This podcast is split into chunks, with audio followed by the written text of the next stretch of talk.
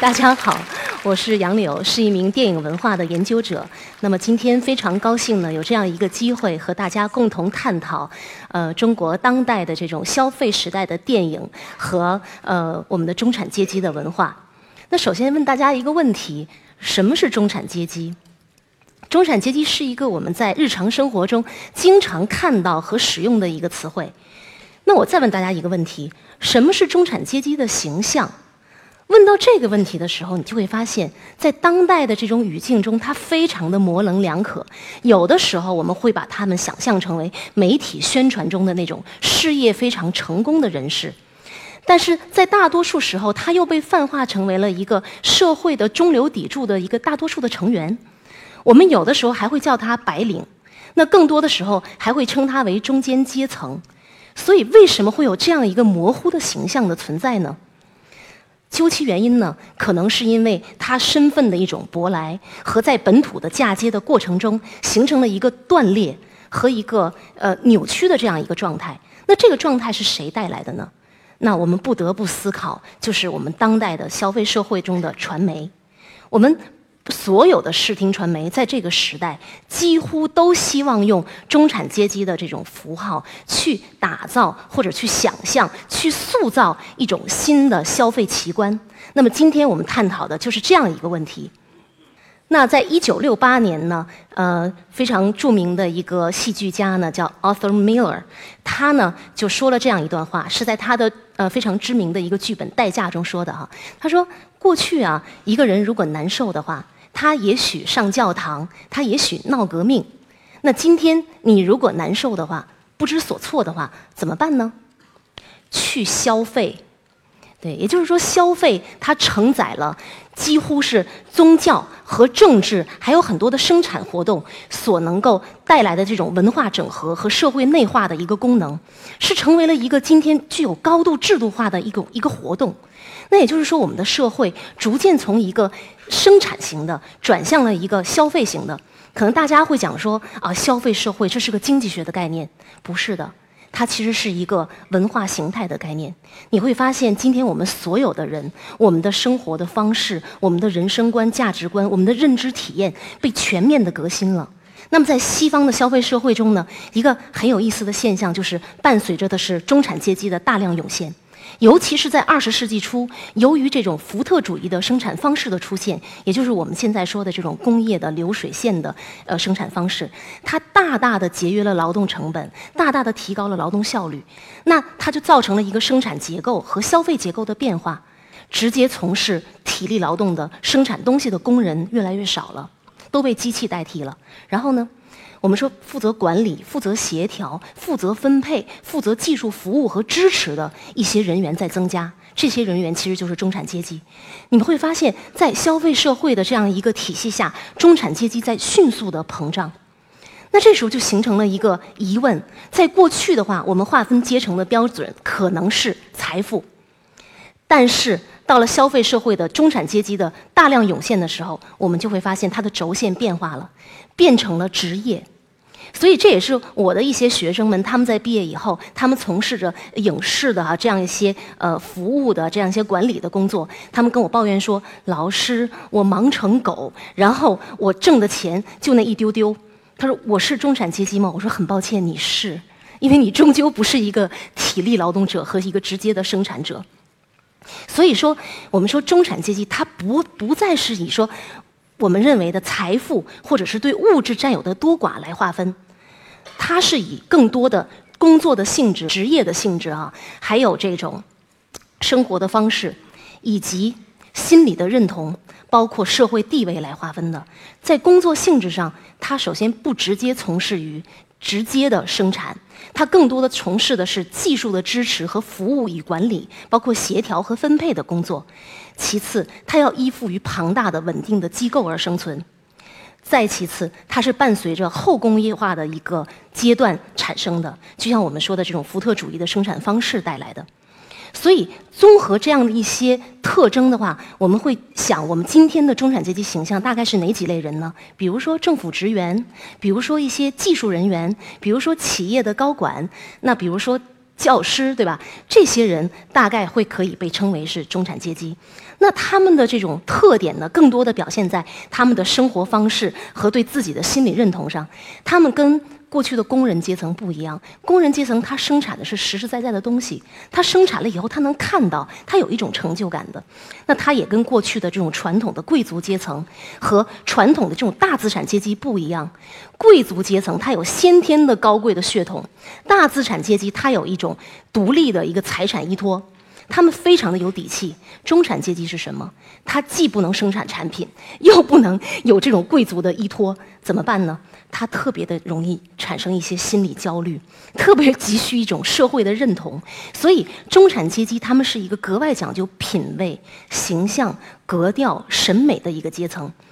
我不知道在座的各位有没有发现，我们身边会存在的一些朋友们，这些朋友们可以用一个词来形容，叫做“小资”。他们往往会喜欢一些奇奇怪怪的东西，并引以为傲。这种态度其实是一个很典型的中产阶级的一个态度，就是说，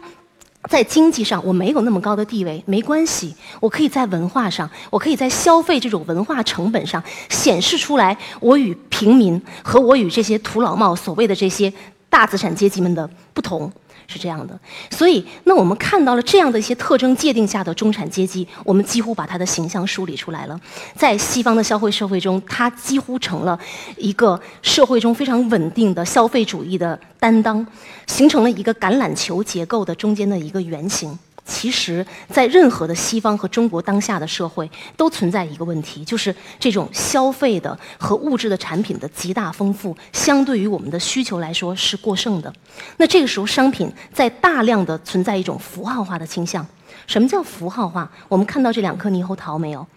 这两颗猕猴桃，你刚看到它的时候，你觉得啊，太可爱了，太萌了，是吧？非常的女性化，非常的健康。你觉得好像吃了它，就好像做完那个面膜一样。事实上是不会的。事实上，他在贩卖一种符号背后的价值和理念。当商品过剩的时候，商品必须自我符号化，来告诉你说：“买我吧，我刺激你的消费，你买我会得到其实我背后的一些东西。”其实得不到，但是呢，我们还是很愚蠢。因为我自从看了这个广告以后，是一个新西兰的猕猴桃品牌，我在商场消费的时候永远买这个品牌的猕猴桃。对，这就是现代的消费社会对我们的洗脑。那同样的。中产阶级被拿来当做消费社会的一个最推动的他们的原动力。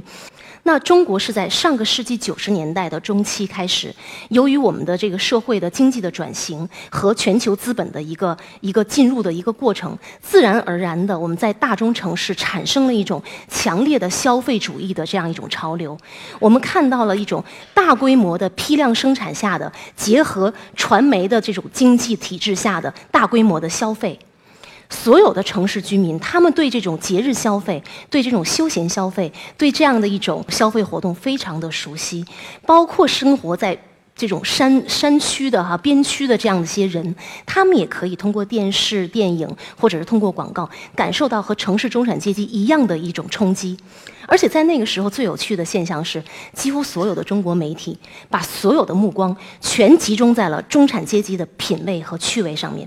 我们会看到一堆的广告，里面都是各种各样的蹦的、跳的，非常的活跃的、非常的这种有气势的中产阶级，让我们误会说，啊，我们现在的中国社会应该是一个中产阶级极大发展和膨胀的社会吧？但是事实并不是这样，事实是，在。九十年代、两千年初的这样的一些社会学的学者的严肃的这种呃专著里面的全国的调查的报告里，比如说像陆学义的、像呃李春玲的啊这样的一些人的报告里。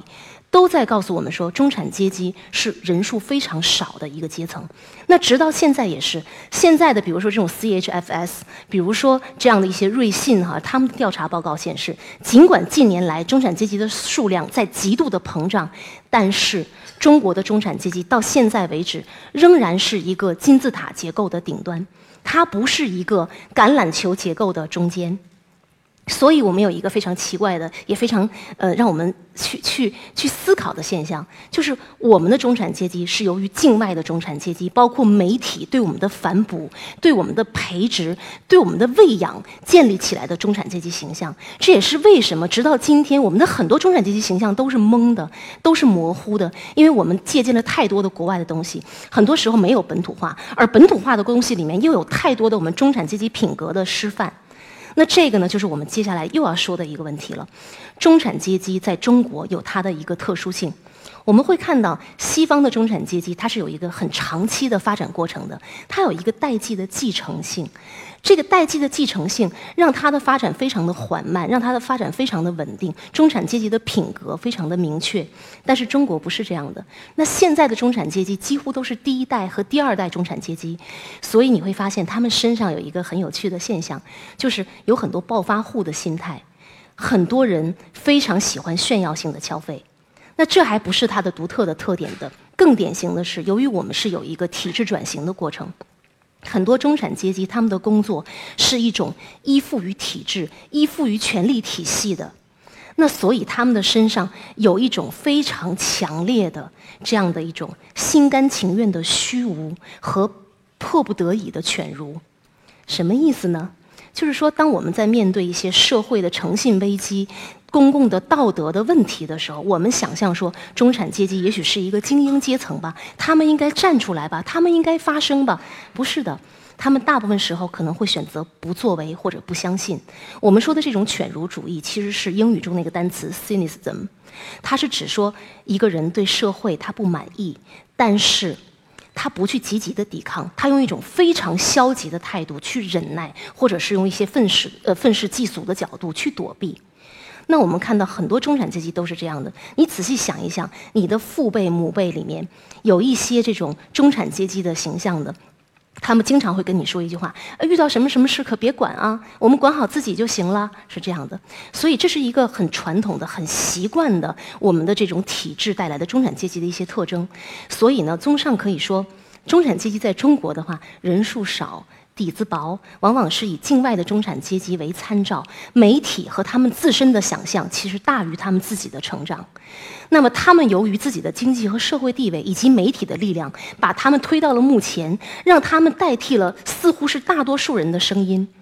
让他们形成了一个潜在的话语霸权。那这个话语霸权很好的就体现在了中国的当代的这些商业电影中。那随着中国的消费社会发展和这种商业电影，尤其是都市题材影片的这种涌现，我们会发现，他们大量的体现出了这个时代的中产阶级的特征，就是当品味和格调成为判断一个阶层的标准的时候，电影中我们就要给你展现这种大量的中产阶级符号，去引领你消费。所以我们看到了这种无数的直冲云霄的大厦。看到了这样的一些华丽的酒店，看到了这些昂贵的山间的度假别墅，看到了这些浪漫的 party，看到了异域的风光，看到了名贵的跑车，甚至是游轮。那我们还看到了这种美食美酒、俊男靓女，看到了旅游和度假。我们发现了一个很奇怪的事情：电影不再是传统的电影了，叙事的完整让位于符号的展现。故事本身让位于广告和旅游宣传片，而且同样的，在这样的一种消费的语境和消费的环境下，它要求人们要重塑自己的道德和重塑自己的灵魂和人格。那什么样的道德呢？是一种享乐主义的伦理的道德，人格就是自恋型的人格。我们会发现，其实中产阶级啊，他在本质上就具有一种自恋主义的人格倾向，因为这个阶层，他是最怕沦落到底层，他也最难进入到上层。他们有一种先天的焦虑，决定了他们要一种强烈的社会的这种认同感，强烈的社会地位感。他们会不断的打造自我的价值，让自我觉得说我适合，我可以，我是厉害的，我是这个得到认同的。那这个问题就有的时候会造成一个过于自我认同之后的自恋文化。那同样，为什么会产生享乐主义的伦理？大家知道哈，在现代的中产阶级，往往是依附于这种呃非常的高端的现代的大企业制度而生存的。而且他们也有很多的管理规则和组织的纪律性。当这种平时工作中的条框越明确、越具体、越限制的时候，他们在私下里越渴望一种灵魂的自由和精神的补偿。但是他们往往找错了方向，他们往往找到了一个东西，叫做身体工业。法国的哲学家让·鲍德里亚曾经说过：“说这个消费社会中最美丽的产品就是身体。”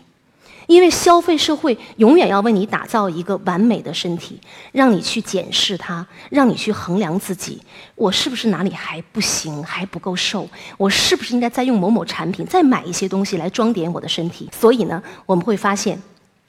中产阶级由于他的这样一种自恋人格，这种对自我的极度的这种要肯定的要求，他们反而是最擅长于在电影中寻找这种年轻的、苗条的、性感的身体的一些观众。他们通过这个身体来对照自己，来让自己进入到一个合格的，我们说打引号的合格的中产阶级的一个形象范畴之内。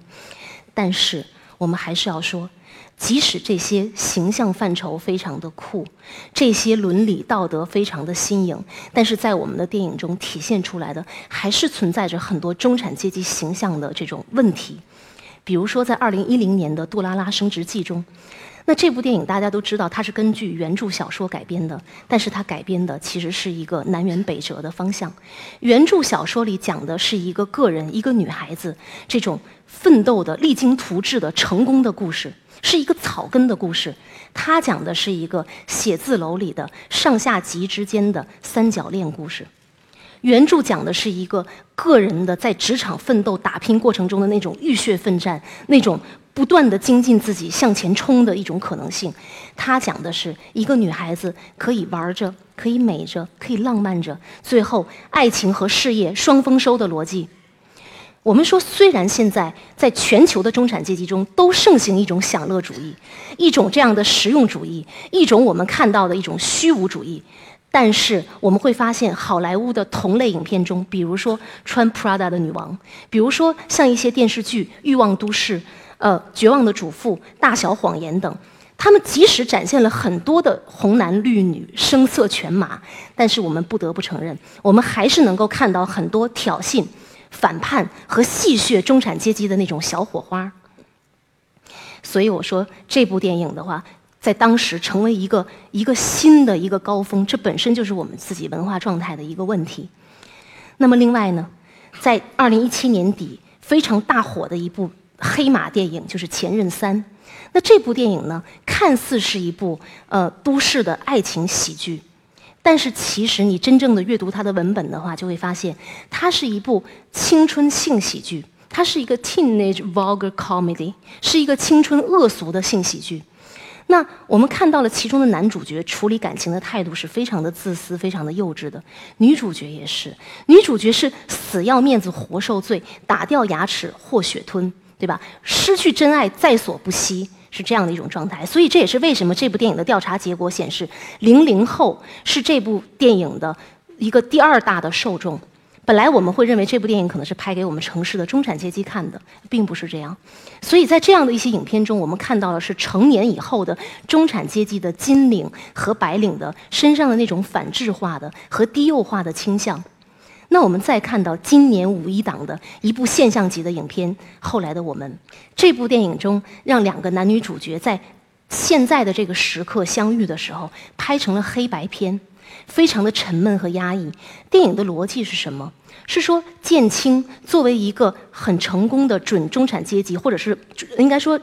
很成功的准金领的游戏设计师，作为一个年近中年的男性，他有他自己的社会身份，有他自己的事业，也有他的妻子和儿子。但是，抱歉，这一切都被降格和贬损为了前任离开后的对他的一种生命的惩罚和失去。那。为了表现他的不幸，他的妻子在仅有的几个镜头里面被安排成了不断的用手机来查岗的这样一个女性，和不断的抱怨说孩子上学难的怨妇。那我们看到，在这样的一类影片中，中产阶级的社会责任和家庭责任几乎是荡然无存的。那当然了，随着我们近年来呢，这个呃电影产业的一个多元化，包括还有很多观众的一种。这个品味的成熟，我们可能更希望看到现实生活中的真正的中产阶级的样子。包括很多电影人也开始反思和批判，批判我们中产阶级这种道德规训里的一些缺陷和不足。那比如说今年的年初的这一部影片《爆裂无声》，我们看到前景的那个男性形象，他的名字叫徐文杰，在电影中演了一个律师，助纣为虐，道貌岸然。电影用一种极其简洁的隐喻般的手法，告诉我们，这个社会中的中间阶层有的时候是道德失范的。那我们再看今年大热的女性主义的影片《找到你》，那姚晨在里面演了一个律师，叫李杰，看起来非常的强势，非常的精明，非常的干练。那似乎这个女性掌控着自己的人生，但是呢？当他的孩子丢失后，他那个华丽的中产阶级的外衣一下子就被剥去了。她是一个什么样的女性？是一个无法平衡事业和家庭的女性。她的丈夫要跟她的离婚，她的婆婆直接对她硬暴力，然后她的存存折里面连三十万都拿不出来，无法给绑匪。她是一个需要在高度竞争的环境中去喝酒，用这样的廉价的方式去拉客户的人。我们在这样的女性身上看到了，在中国现实社会当中，在最大的这种都市当中，看起来最强势的女性，她依然那么的弱小，那么的悲哀。她就是这种中产阶级的神话，依然是可以幻灭掉的，一瞬间。那我们还看到了一些更无耻的、更无底线的中产阶级的男性形象，包括电影对他进行了一个很好的批判，就是嘉年华。那其中的那个政府官员是性侵了这个未成年的少女，那其中的这样一些警察队长，包括宾馆的男老板，包括鉴定科的这些男医生们，这些中产阶级形象几乎完全丧失了自己的道德底线，而且他们完全是成为一个社会的施暴者，或者是一个社会的暴力的一个纵容者和包庇者。所以这些电影很好的让我们看到了我们今天。中产阶级这种文化，在尤其在这样一个消费主义甚嚣尘上的这样一个时代的这种文化的问题，那当然了，我们最后还要警醒的一点是，现在也有一些现实主义的电影，看似在批判和探讨很多深刻的问题，但是它的结局往往是粉饰太平的。往往是这种不求甚解的，这也是与中产阶级的这种先天的政治的后位性有关。因为中产阶级就是要依附于大的这种机构、稳定的一个社会权力体系来生存，他最不希望的就是一个社会发生动荡，这对他来说是最致命的打击。所以在做一些中产阶级电影的结局的时候，他们往往会回避掉真正的社会责任、社会道义，或者是一些更深层次的批判和追问。那么最后呢？最后，我们想问的问题是这样的：我们既然知道了，在这样的一个消费社会的时代，在这样一个电影的内部和外部的需求中，中产阶级形象被推到了前台，并形成了一个神话。那这个神话的背后，我们也看到了，其实是一种商业符号操控下的精神危机和人的品格的一种巨大的一种缺陷。但为什么我们今天的电影？我们自己，我们还是想消费这样的一些中产阶级的形象和中产阶级的神话呢？不得不承认，这样的一系列的符号，它可以让我们更快的、更便捷的去消费，它可以让我们的内心产生更多的欲望和幻想，让我们在这样一个发展中的瞬息万变的消费社会中，比较顺利的找到自己的身份认同的标准。和一个途径，找到一种所谓的安全感，一种所谓的常态，这恐怕也是当前大部分的国人所急迫需要的神话。好，谢谢大家。